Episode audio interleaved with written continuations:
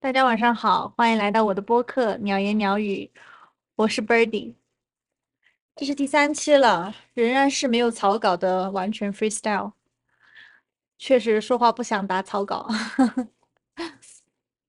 嗯，今天来稍微讲一下原生家庭吧，为什么呢？因为我不是做了这档播客嘛，然后我亲爱的老父亲也听了这档播客。他给了我一些小小的建议。他说：“你这个名字‘鸟言鸟语’取得不太好，应该叫什么‘中国留学生’。这样的话就可以吸引更多人的注意力。比如说，对留学生活感兴趣的人呢，就会进去看，你就有更大的一个 title。然后我就是有了我充分的理由，拒绝了他这个观点。首先。”我的中文名字身份证上面的是一个鹿，上面一个鹿，下面一个鸟。我的英文名字是 Birdy，就是都有鸟的意思在里面。我的朋友们也经常说 Birdy Birdy，你就是一只小鸟，或者是小鸟脑袋，或者是你是个鸟人。然后我说话确实就是有一种不太打草稿的这种随心所欲的风格。我对这个 podcast 的定义也是。我不想让它变得很商业化，或者是怎么样。我就是想随心所欲的和大家聊天，像朋友一样。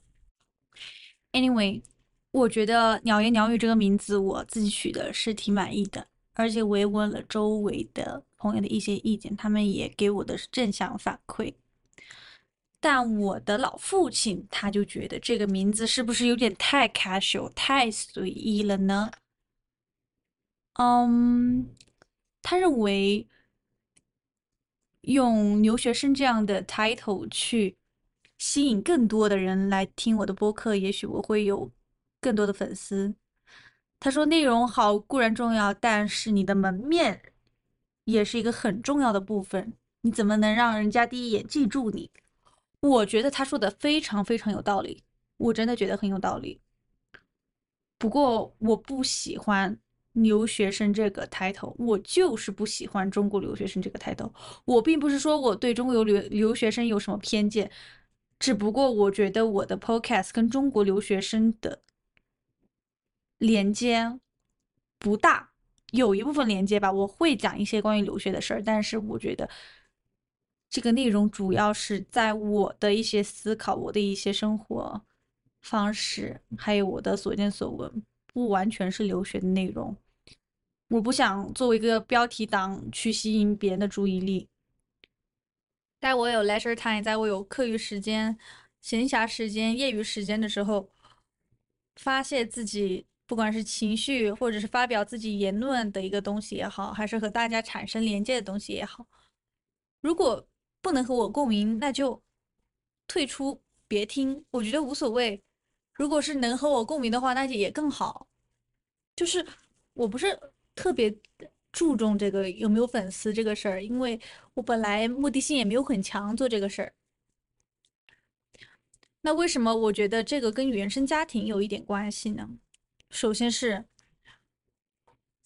我觉得中国式的教育就是中国的家长总是不知道什么时候该放手，不知道。怎么样才能让你自己的孩子自由的发挥他想要的事儿？首先，我再重新声明，我是很爱我爸的，而且我知道我爸也是很爱我的。但是，可能就是在这样的社会教育体系下，我会觉得很窒息。我从小是跟着我爸爸一起长大的，因为我父母离婚，然后我跟着我爸爸，他对我的要求比较严格。他就非常喜欢打击我，尽管我的叔叔阿姨或者是其他的他的同事朋友觉得我很棒，或者是怎么样，他总是会说：“哎呀，他就那样，一般般。”我真的会觉得很 upset，我真的会很沮丧。我不知道这是。中国人的谦逊的习惯还是怎么样？在西方文化下，父母永远都是最支持他们的孩子的，都是正向的鼓励。我觉得正向的教育真的很重要。很可惜，我的童年没有什么很多的正向教育，这导致我是一个比较自卑。之前是一个比较自卑，然后怀疑自己。尽管当有老师或者朋友或者是谁夸赞我的时候，或者是有人给我表白的时候，我会先想：是真的吗？你说的这句话是为了激励我，还是安慰我？那你喜欢我？那你喜欢我啥？我每次有人给我表白，我都会，几乎我都会说：那你喜欢我啥呢？我有啥是值得被你喜欢的？这真的是一个挺悲哀的事情，因为我最开始是一个很自信的小女孩，后来越来越自卑了。不过现在又重新找回自信了。在座的各位，你们能够想象这件事情的严重性吗？我一个如此活泼开朗的女孩，居然会变得那么的自卑，不敢相信有人会真的是喜欢我，不敢相信。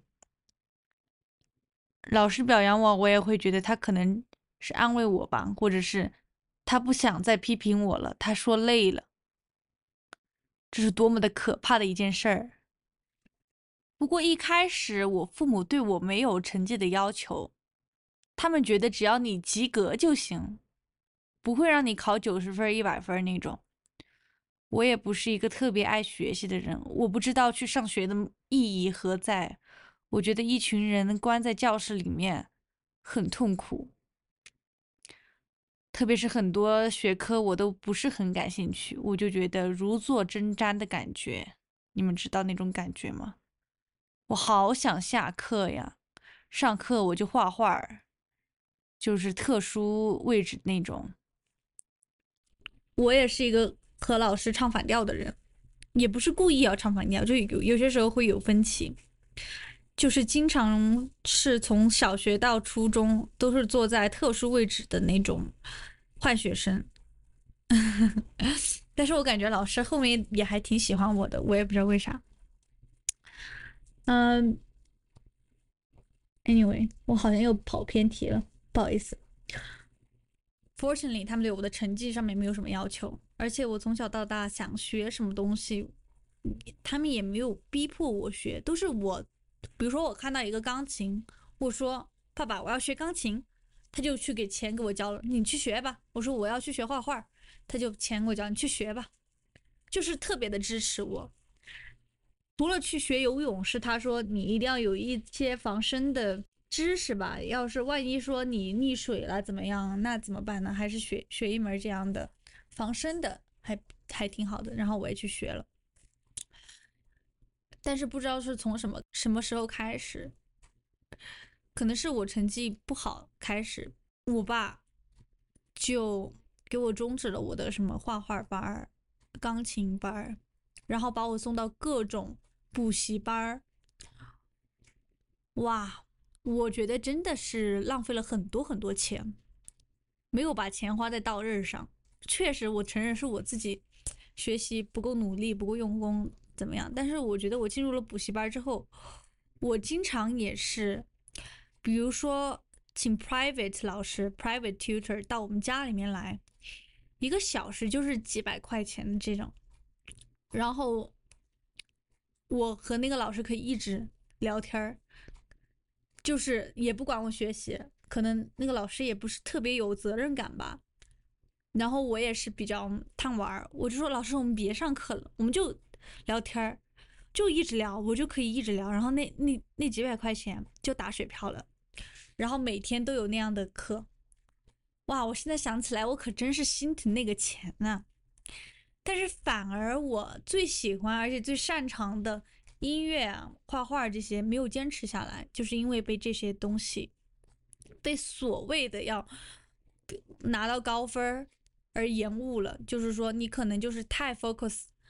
这些东西了，所以让你的正科、主科的成绩没有很好吧，所以就给我停掉了。但是我现在有时间了，我照样的是自己想去学那些东西，自己想去画画，想去弹钢琴。我在想，要是我坚持下来是多么好啊！因为每个老师都是说我是特别有天赋的，这个不排除他们想让我多报课、多赚我们钱，但是我自己能感受到，我是在艺术方面比在文化方面更有天赋的一个人。是的，Anyway，可能这就是中国的传统式教育吧。他们觉得课本上面的那些。能帮你拿到一个高考成绩的分数的那些科目，比琴棋书画更重要吧？比琴棋画更重要，书是最重要的，应该这么说吧。我高中去了国际部，因为我爸爸想让我出国，然后他就说女孩子应该多去见见世面什么样的，我就觉得哎也好，我就去国际部吧，去学学英语。考个托斯雅夫，然后出国上大学，就这样了。嗯，然后中学成绩就是，啊，也还好，中等偏下，一直没有这个学习的一个概念。反正我在想，反正我都能保底进进国际部了，就是说我都不用考一个什么很高的分数了，那也无所谓。然后只要我的英语成绩达标了就行。到了高中呢，我也是没有怎么再好好学习。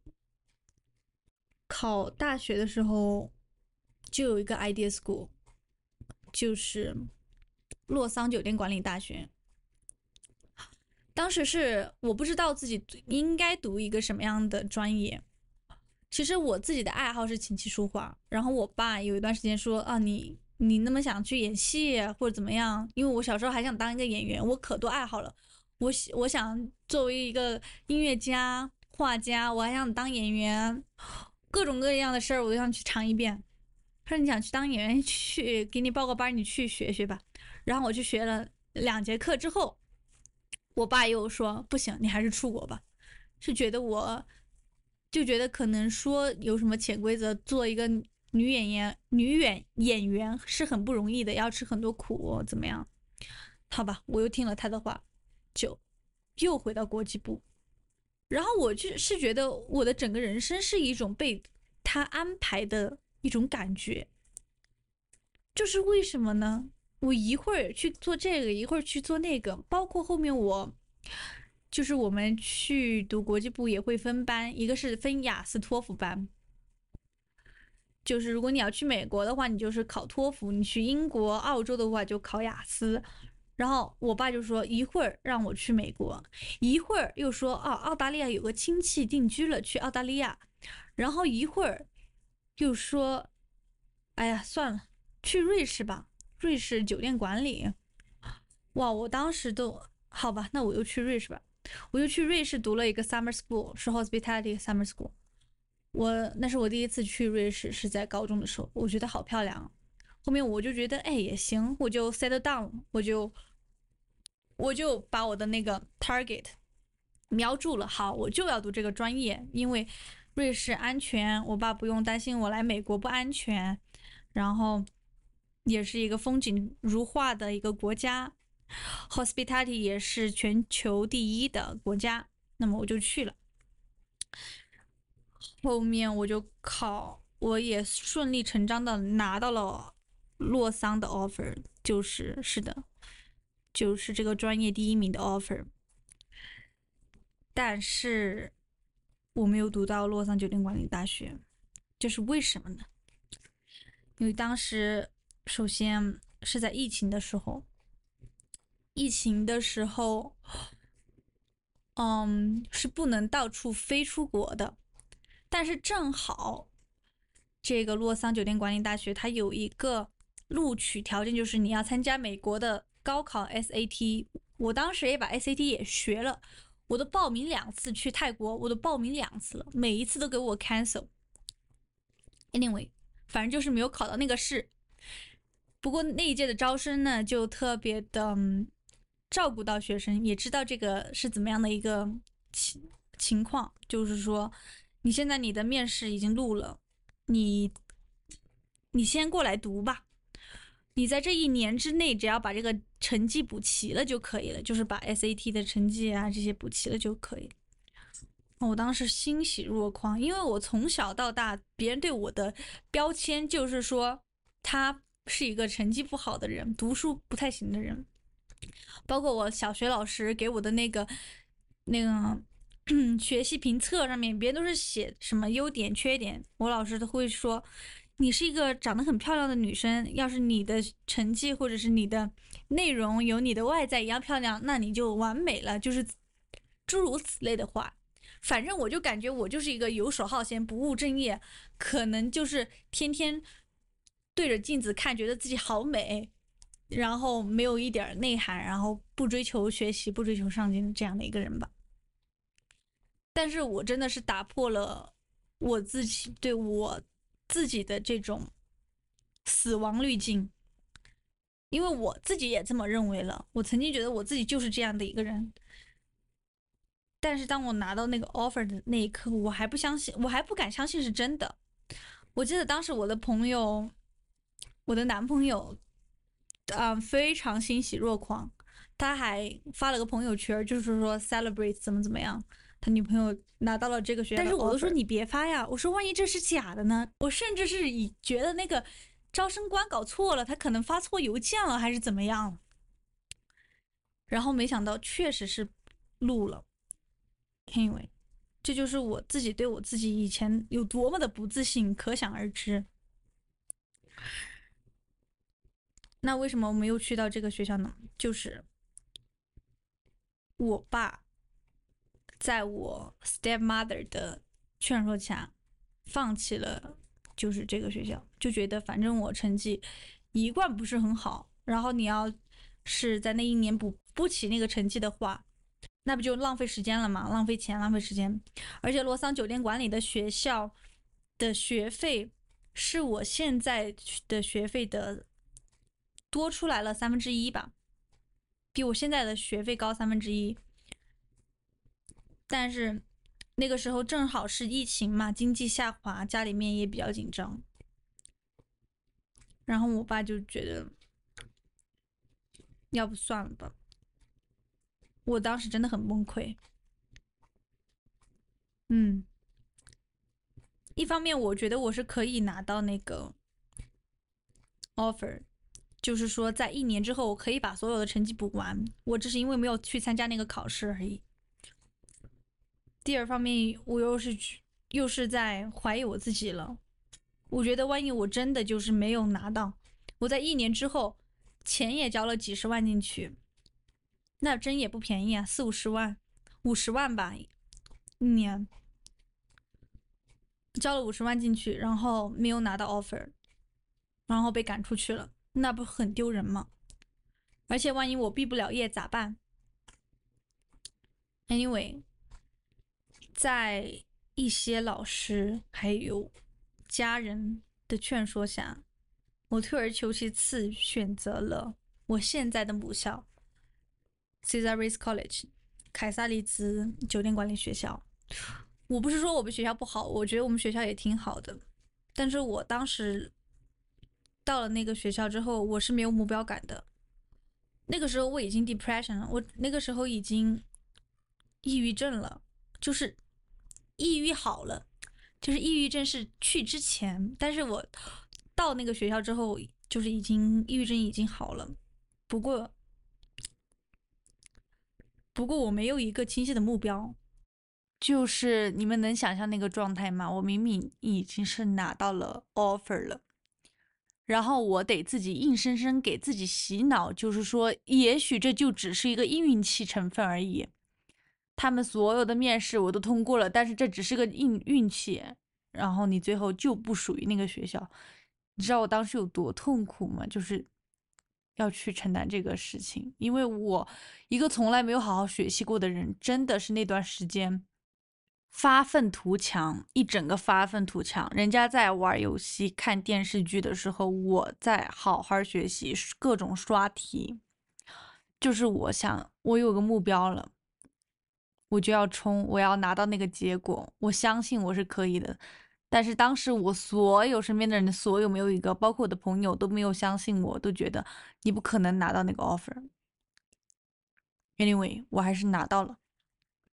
拿到了之后又没有去到我的学校，这个事情对我打击非常非常大。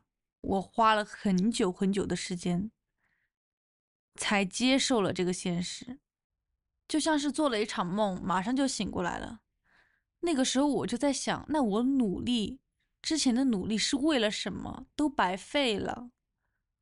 考试是为了什么？学习到底是为了什么？他真的能让我开心吗？反正我都拿不到我想要的结果了。我很迷茫，我当时很想知道我学习的意义到底在哪里。到底在哪里？我要回家做我的梦想。就算风会很大，浪会很大，但我有力量。学校不让留头发，秃的掉渣，还告诉爸妈，你的孩子太差，管不了啦，回家种田吧。为什么我的音乐课被？人气和三角疯狂睡着了。抬起头看着云，吹着风，哼着歌，我在起异能。再说我也不容易，考了整个年级的倒数第一。对不起，我下一次一定努力。就像这样，我今天要练习。哦，那我刚刚不是提到抑郁吗？那我就来浅浅聊一下这个话题吧。也不是浅浅聊，我觉得我是想要深入聊的。而且，不管是这一期播客，还是下一期，还是。之后，我也许还会重新提起关于抑郁症这个事儿。我当时是怎么发现自己抑郁了呢？我当时就是感觉我的世界崩塌，别人对我一个小小的拒绝，或者是不满意，或者是对我一个小小的不好的、不太好的信号，都会被我无限的、无限的放大。然后我就会问我自己：这个世界怎么了？为什么？为什么我一个人要这么难过，然后去背负这些东西？我就开始怀疑我自己是不是病了。我就我就开始做网上的那些测试题，做了很多很多次，都是说我是有中中度抑郁和中度的焦虑。而且那个时候我确实是对自己很不满意，我觉得为什么自己。那么差差劲怎么样？虽然别人觉得你不差劲，但我当时真的是觉得自己很很差劲，而且我很容易和别人吵架。就是那个时候，不管是我和我的父母，和我当时的朋友、男朋友，就是我我特别的不知道该怎么办，我特别的想去依赖一个人，但是我发现我谁都依赖不了，我就特别特别痛苦。不过还好，我自己看了心理医生，我告诉了那个心理医生我的情况，然后我还做了一些很多的，嗯，什么脑电波，什么什么那些测试、检检查啥的，就是说结论就是说中度抑郁加中度焦虑。然后我告诉那些医生我的成长经历的时候，他听哭了。我自己没有感觉，因为我的我的目的是，我想我知道我现在生病了，我需要我的状态马上好起来。我非常清晰的知道，我想摆脱这种状态，所以我才要来医院看医生。但是那个医生真的就是泪如雨下，就是就是听我说，然后他听哭了。我当时就惊了，我在想我是有多惨，这个医生听了都听哭了，还是他太 emotional 了？我当时在想，天呐，这是一个多大的 case？这个之后我们再说吧，因为原生家庭有太多要谈的了。但是在医生的帮助下，然后在我看一些自媒体博主，他们是怎么从抑郁中走出来的？因为你看他们的时候，你就感觉会有精神支柱了。你觉得不是你一个人在经历这个，有很多人他们一样的在经历这个，但是这个事情、这个病它会好起来的，会有好转的，这个就会给你精神上一种莫大的支撑。而且我去看了那个医生之后，我以为我会好，但是并没有。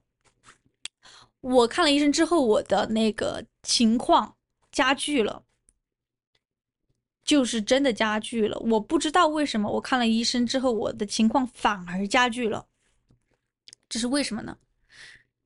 直到我最近才是不知道是看书还是听播客听到，就是说，如果你把你的一些内心深处的伤痛或者是经历告诉了别人之后，接下来的时间你会可能更加剧烈的伤心，你得面对那个时时候。然后我在想怎么办？我还要再去看一次医生吗？其实我就总共我就只看了一次医生，我不想看医生了，因为我当时是瞒着我父母去的医院，一次也不便宜，六七百块钱吧一个小时，然后还要开药。我在想我要不要吃药呢？吃药它会影响到你的激素水水平，会影响到你的记忆力，毕竟是药三分毒嘛。我在想，我本来就是一个记忆力不太好的人，单词背单词对我来说真的是很痛苦的一个人。我要是记忆力再衰退，我怎么学习？我还怎么出国留学？我想知道我应该怎么办。我就在网上查，我能不能不通过心理医生和药物，然后自己自愈这个事儿。从那个开始，从那个时候开始，我就开始研研究心理学，我就开始研究人家是怎么从。悲伤、伤痛、原生家庭的痛苦、各种各样的痛苦、校园的痛苦走出来的，然后我真的做到了，非常感谢那个时候的我自己。嗯，但我也非常感谢那个时候陪伴我的人。我记得有一个非常好的办法，我想分享给大家的，就是说，你每天。记录一下你感谢的事情，记录几条，比如说我感谢今天的天气没有下雨，然后我可以出去打个羽毛球。我感谢今天吃了一个阿姨做的意面，做的好好吃啊。我感谢今天上电梯的时候，我的邻居帮我挡了一下门，没有自己就走了。我感谢今天外卖小哥冒雨还来帮我送外卖。我感谢我的朋友支持我，我感谢我的爱人爱我，我甚至感谢我父母赋予我生命，让我能看到今天的太阳。诸如此类的小事儿、大事儿，你都可以说，这是一个很好的方法。它不仅能提高你的对生活的感知力、幸福度，还能让你成为一个懂得感恩的人。我坚持了很长一段时间。这个方法真的有帮到我，所以我也推荐给大家。如果当你们感受到非常的 depressed、非常的难过、走不出来的时候，你们可以试着用一下这个方法。这个世界上还是有很多美好的事物等着我们去发现，等着我们去探索的。像一颗尘土，有谁看出？我的脆弱，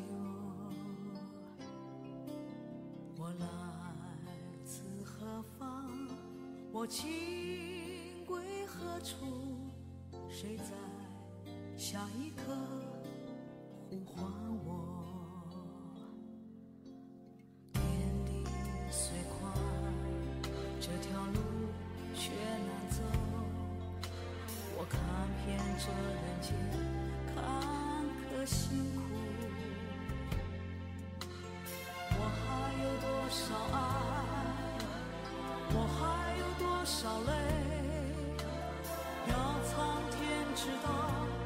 我不认输。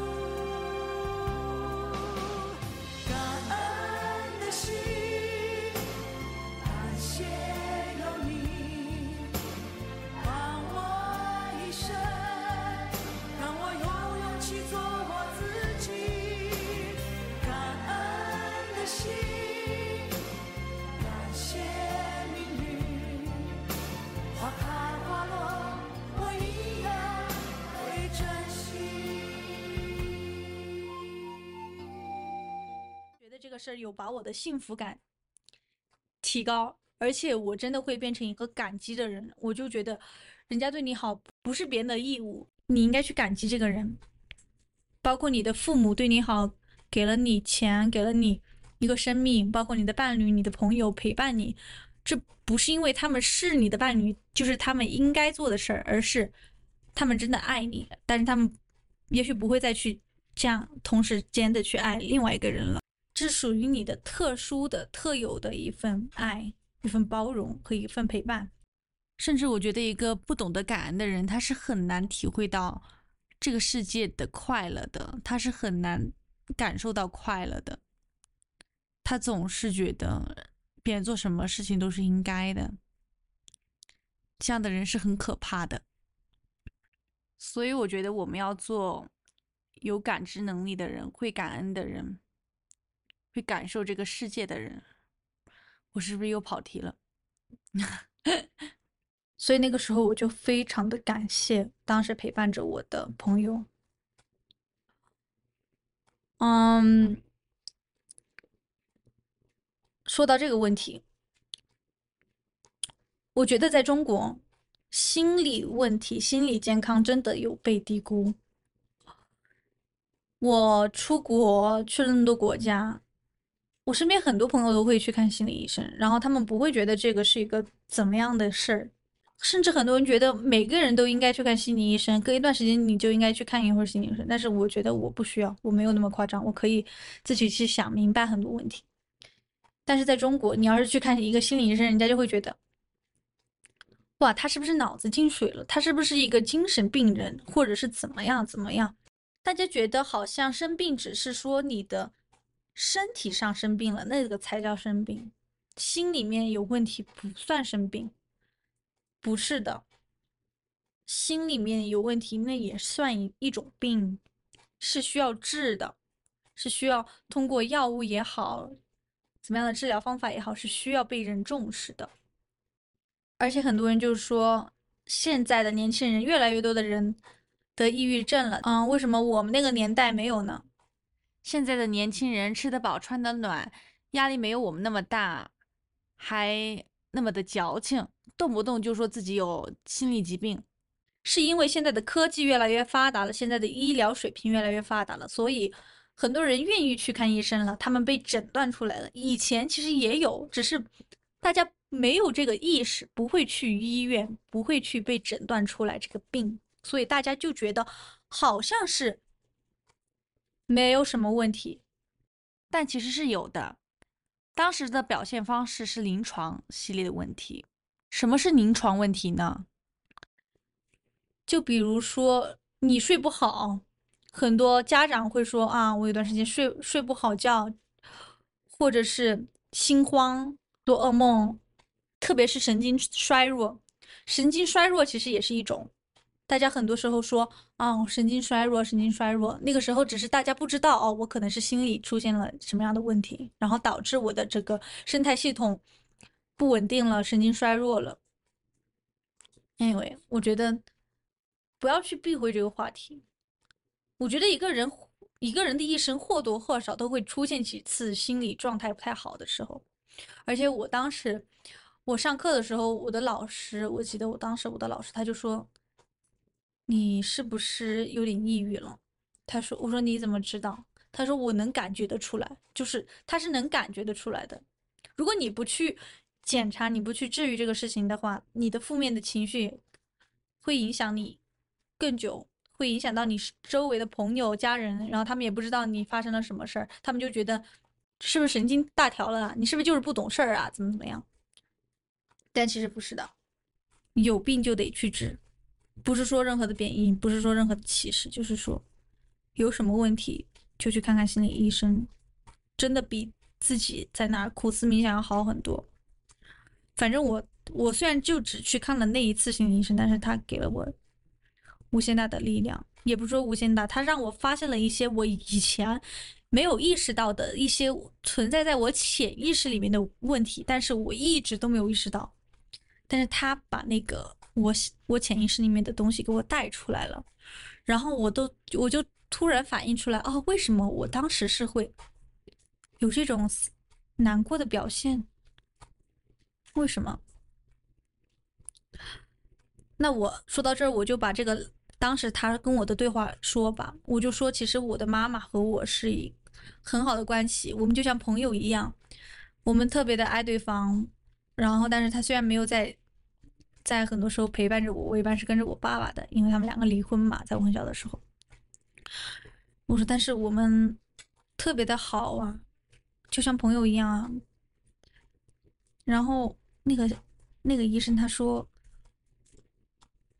他是充当了一个朋友的角色，但也许他没有做好一个母亲的角色。你可能内心深处想要的是一个母亲的角色，但是一直没有人来扮演你母亲的那个角色。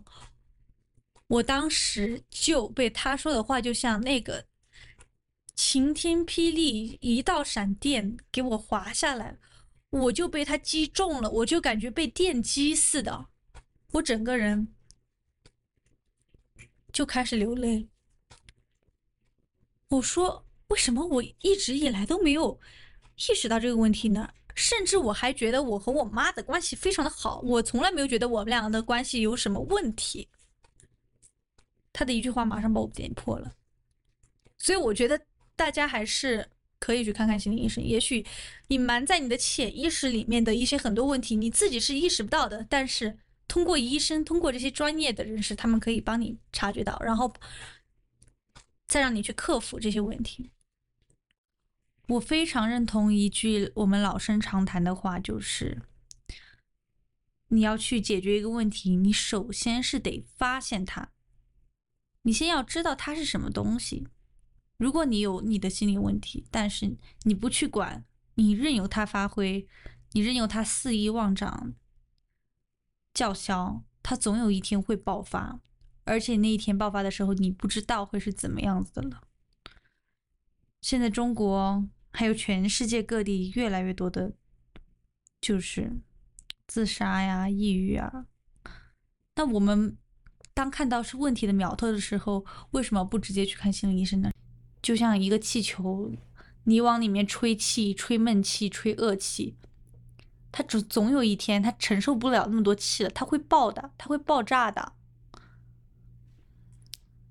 所以我希望大家和我一起重视心理问题，然后不要去避讳这个话题，适当的去看一点心理方面的书，科普一些心理小知识。好了，今天的播客就到这里吧，Birdy 祝大家身心健康。Have a wonderful evening. Bye. 没没有蜡烛，就不用勉强庆祝。没没想到答案，就不要寻找题目。没没有退路，那我也不要散步。没没人去仰慕，那我就继续忙碌。来呀来思前想后，差一点忘记了怎么投诉。来呀来，从此以后不要犯同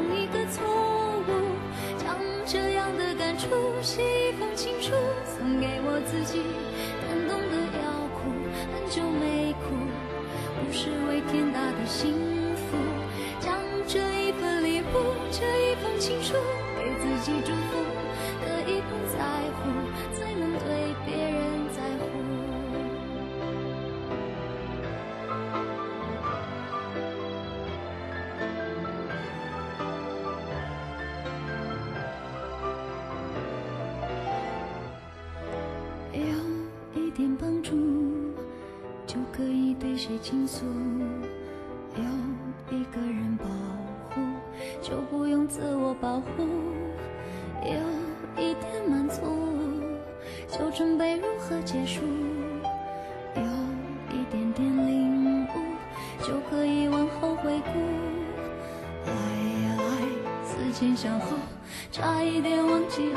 了怎么投诉。来呀来，从此以后不要犯同一个错误。将这样的感触写一封情书，送给我自己。感动的要哭，很久没哭，不是为天大的幸福。将这一份礼物，这一封情。书，给自己祝福，可以不在乎，才能对别人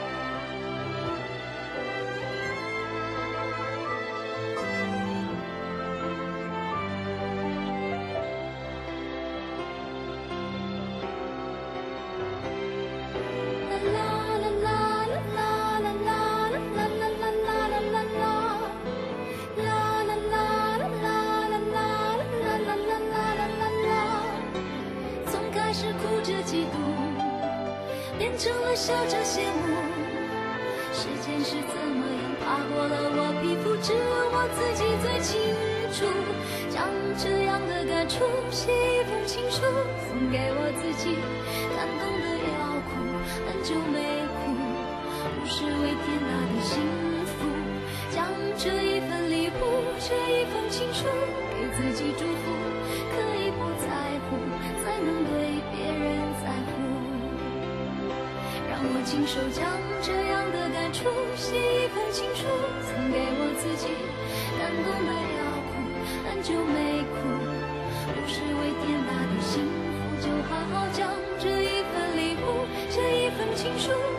记祝福。